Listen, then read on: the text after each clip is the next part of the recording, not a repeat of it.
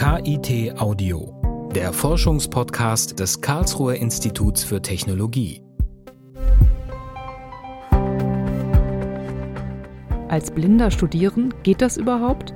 Noch dazu ein naturwissenschaftliches Fach, in dem man nicht nur Texte lesen muss, sondern auch komplizierte geometrische Körper erfassen oder Schaltkreise verstehen?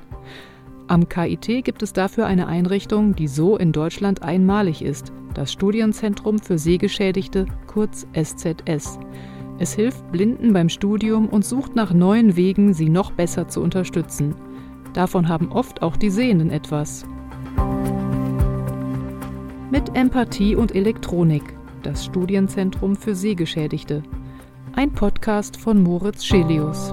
KIT Audio. Forschung hören. Mitten am Campus Süd liegt der zentrale Anlaufpunkt für alle Sehbehinderten, die am KIT studieren.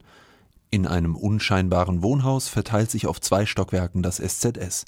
Hier treffe ich drei Mitarbeiter. Gerhard Jaworek, einer der wichtigsten Ansprechpartner für die Studierenden, denn er ist selbst blind. Thorsten Schwarz, er beschäftigt sich mit besonderen 3D-Druckern und taktilen Drucksystemen. Und den Leiter des Zentrums, Professor Rainer Stiefelhagen. Das ist unser Arbeitsraum. Da können die Studierenden einfach kommen und in Pausen arbeiten und wir machen hier auch Klausuren. Rainer Stiefelhagen leitet das SZS seit 2011. Der Arbeitsraum liegt direkt neben seinem Büro. Die Studierenden finden hier fast alles, was sie für ihre tägliche Arbeit brauchen. Vergrößerungsgeräte, Touchdisplays oder Breiezeilen. Wir bekommen von den Dozenten dann tatsächlich vorher das Material, bereiten das auf zum Teil wird es dann super groß vergrößert oder taktil ausgedruckt und dann können die hier arbeiten unter Aufsicht.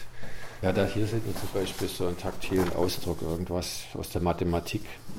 Traditionell studieren Sehbehinderte eher Fächer, in denen man viel lesen muss. Jura, Pädagogik oder Germanistik. Das SZS soll aber auch den Zugang zu MINT-Fächern ebnen. Seit 30 Jahren ist es damit Vorreiter in Deutschland. Die Mitarbeiter beraten derzeit etwa 35 Studierende bei alltäglichen Dingen. Wie findet man eine Wohnung oder wie füllt man einen Förderantrag aus? Aber vor allem stellen sie den Blinden das Lehrmaterial zur Verfügung.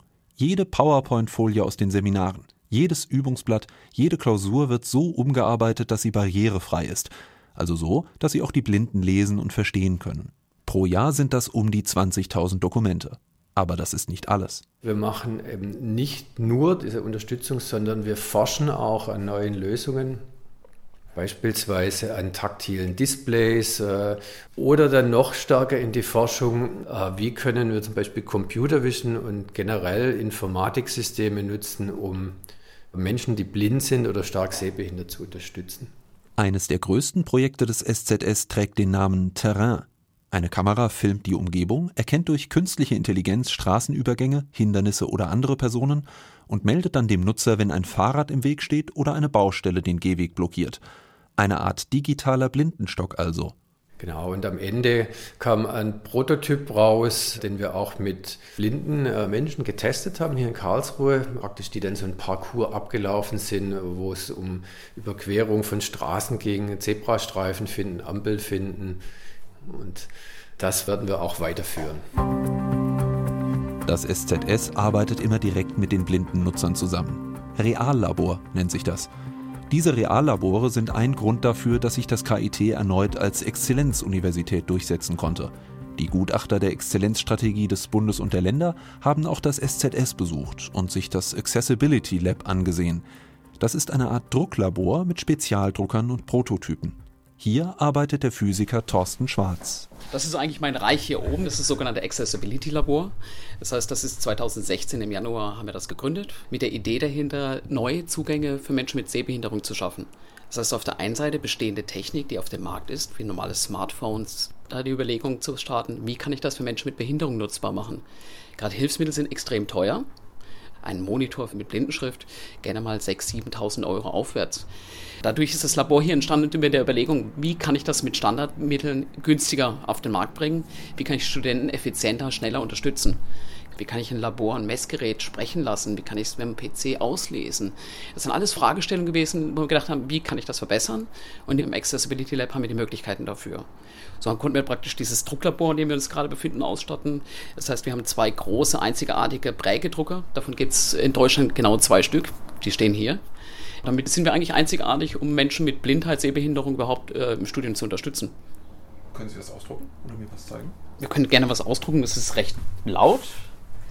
Wir starten mal das Ganze. Ich brauche nur ganz kurz, bis die in Betrieb sind wir setzen mittlerweile sehr viele 3D-Drucker auch ein, weil wir einfach sagen, gerade in den naturwissenschaftlichen Studiengängen ist es extrem wichtig, nicht nur ich sag mal, in zwei Dimensionen zu bleiben, um was tastbar zu machen, sondern ich möchte mehr Informationen vermitteln. Und dadurch haben wir hier praktisch verschiedene kommerzielle 3D-Drucker, um kleinere Modelle zu erstellen, aber auch einen, zum Beispiel den Delta Tower hinten, da können wir gerne mal bis 70 cm hochgehen. Ganz neues Spielzeug bei uns ist zum Beispiel auch noch dieser Lasercutter, Lasergravierer. Weil ein Sehbehinderter tut sich immer schwer, eine Form zu zeichnen, die auch konsistent ist, das sich dann mit der Lupe noch zu vergrößern und innerhalb dieser Strukturen Form dann auch noch einen Text reinzuschreiben.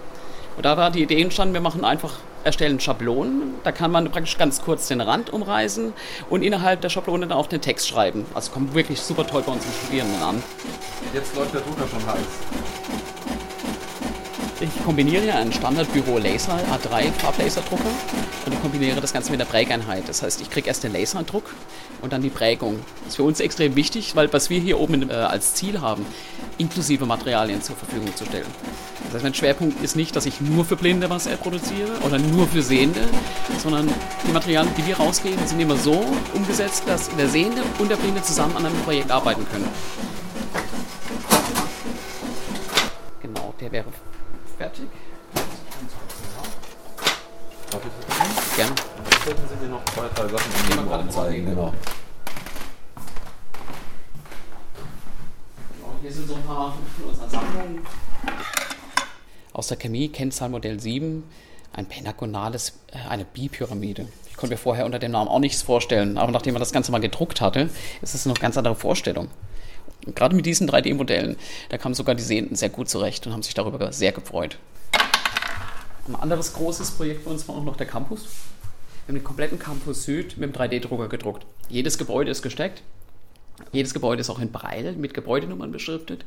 So haben wir auch praktisch mal blinde Studierende die Möglichkeit, am Campus sich einen Überblick zu schaffen, wie groß ist der Campus, wie ist die Relation zum Beispiel von Gebäude A zu Gebäude B, wie sind die Abstände. Allein dieser Campus wird jedes Jahr zu Beginn des Semesters frequentiert. Wir haben neue Studierende, die kriegen Mobilitätstraining, die müssen am Campus sich zurechtfinden, blind. Und Kombination mit diesem Campusplan hat sich das Leben für die wirklich wesentlich verbessert. Einen anderen Plan für Blinde, den das Studienzentrum für Sehgeschädigte erstellt hat, möchte ich mir zusammen mit Gerhard Jaworek anschauen. Es ist der Plan des Karlsruher Zoos. Dorthin sind wir unterwegs. 14 Uhr 11. 20 Meter, neuer Zirkel, Zirkel und Englerstraße. Und ich warte mal ab, was dann noch passiert, wenn jetzt hier die ganzen E-Scooter rumfahren.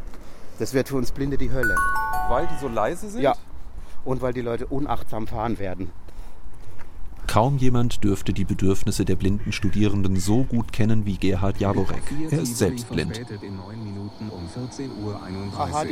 Er. Der begeisterte Hobbyastronom arbeitet als Informatiker am SZS.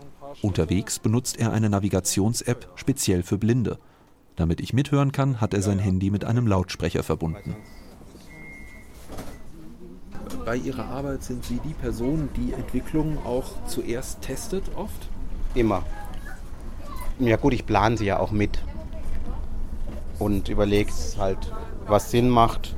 Weil manche sehen, dann muss man ganz schön bremsen. Wenn die so machen würden, was sie immer sich vorstellen, was uns Blinden gut täte, die würden einem am liebsten irgendwie ein Loch in den Kopf bohren und irgendwas anschließen im Hirn. Es geht halt dann auch so um solche Fragen, ne, dass, dass man sagt, ja Leute, hm, das hat keine Akzeptanz. Kein Blinder wird sich eine GoPro an die Brust hängen. Oder gar auf den Kopf. Ein LIDAR-Scanner auf dem Kopf, wie ein Putzroboter. Naja, man muss schon aufpassen, dass es nicht zu sehr stigmatisierend ist, dass es nicht unangenehm zu tragen ist, je nachdem, was man halt hat. Also ich meine, man muss natürlich der Community auch immer vermitteln, Leute, das ist hier kein Produkt, das ist Wissenschaft. Zum Beispiel, wenn man testet, ob Computer Vision in der Lage ist, Hindernisse zu erkennen und auch zu bestimmen, was es ist, was vor einem steht, dann darf man auch mal einen Laptop auf dem Rücken haben und dann darf es auch mal eine GoPro sein. Der fertige Zooplan kommt fast ganz ohne Elektronik aus. Mehr als ein Jahr lang hat das SZS daran gearbeitet. Die Anregung dazu kam vom Rotary Club. 10 Euro kostet er an der Zookasse. Kaufen können ihn aber nur Blinde, weil er sehr aufwendig herzustellen und deshalb in kleiner Auflage erschienen ist. Genau, also wir sitzen jetzt hier auf einer Bank, weil wir uns jetzt überlegen wollen, was wir mal machen wollen hier im Zoo. Und der Schlossplan, den gibt es im Zoo zu kaufen. Er kommt in einer schicken Tasche und pack den jetzt mal aus. Woraus der Plan besteht, lässt sich gleich auf der ersten Seite lesen. In Breie, aber auch in ganz normaler Schrift. Man kann sich die Texte im Plan außerdem vorlesen lassen. Dazu sind auf mehreren Seiten des Zooplans QR-Codes abgedruckt. Hier haben wir jetzt die Einleitung. Kurzer Rundweg. Dann wird der kurze Rundweg erklärt. Langer Rundweg. Legende. Einleitung. Besucht. die Einleitung. Einla der, taktile Zoo der taktile Zooplan besteht aus dem Titelblatt mit dem Logo des Zoos, einer Einleitung mit QR-Code mit weiteren Informationen, einem Übersichtsplan, einem Vorschlag für einen kurzen und langen Rundweg. Okay, vielleicht mal so viel zu dem. Also man kann jetzt hier den Rundweg entlang gehen und dann kann man mit der anderen Hand die Symbole durchgehen. Zum Beispiel wir kommen an dem an den Nasenbären kommen wir vorbei, an den Pandas und dann geht es da weiter mit dem Rundweg. Da muss man ein bisschen aufpassen, da verstreut sich. Genau. Also das muss man halt auch ein bisschen üben. Ne? Aber man kann halt immerhin schon mal sagen, was man möchte und hat auch schon so ein bisschen eine Vorstellung davon. Oder man kann das auch nochmal wiederholen, wenn es zum Beispiel ein blindes Kind ist, setzt man sich nochmal wohin und kann sagen, guck, wir waren jetzt da, jetzt waren wir hier. Natürlich in der Hauptsache unterstützen wir Studierende in ihren Studienbelangen, aber zu einem Studien gehört auch ein studentisches Leben. Und zu einem studentischen Leben gehört eben auch mal dazu, dass man beispielsweise eine Speisekarte überträgt von einem Restaurant, wo die Studierenden gerne hingehen. Und, und dann halt eben auch jetzt dieses Großprojekt, dieser Zooplan, das gehört einfach zu unserem ganzheitlichen, holistischen Ansatz dazu. So hat das SZS beispielsweise auch zwei Tandems, die sich Studierende dann mit ihren sehenden Kollegen ausleihen können. Demnächst stehen am Studienzentrum für Sehgeschädigte große Veränderungen an. Das Zentrum soll in ein neues Gebäude umziehen und räumlich noch näher an die Informatikfakultät heranrücken. Und auch für blinde Studierende, die in den nächsten Jahren ans KIT kommen, wird sich einiges tun meint der Leiter des SZS, Rainer Stiefelhagen. Wir werden einen barrierefreieren Campus haben, auch mit technischen Unterstützungssystemen. Also, dass wir denen auch so mobile Systeme geben können, dass sie sich hier ähm, am Campus und vielleicht sogar in der Stadt besser orientieren können. Mein Wunsch wäre, und ich glaube, wir sind auf einem guten Weg, dass das KIT weiterhin äh, so eine Vorreiterrolle einnimmt, was dieses Thema Assistenzsysteme und Abbau von Barrieren angeht. Und das wäre eine tolle Sache. KIT Audio. Forschung hören. Eine Produktion des Karlsruher Instituts für Technologie 2019. Redaktion Abteilung Gesamtkommunikation des KIT. Titelmusik Arthur Tadevosian. Weitere Informationen finden Sie unter www.kit.edu/audio.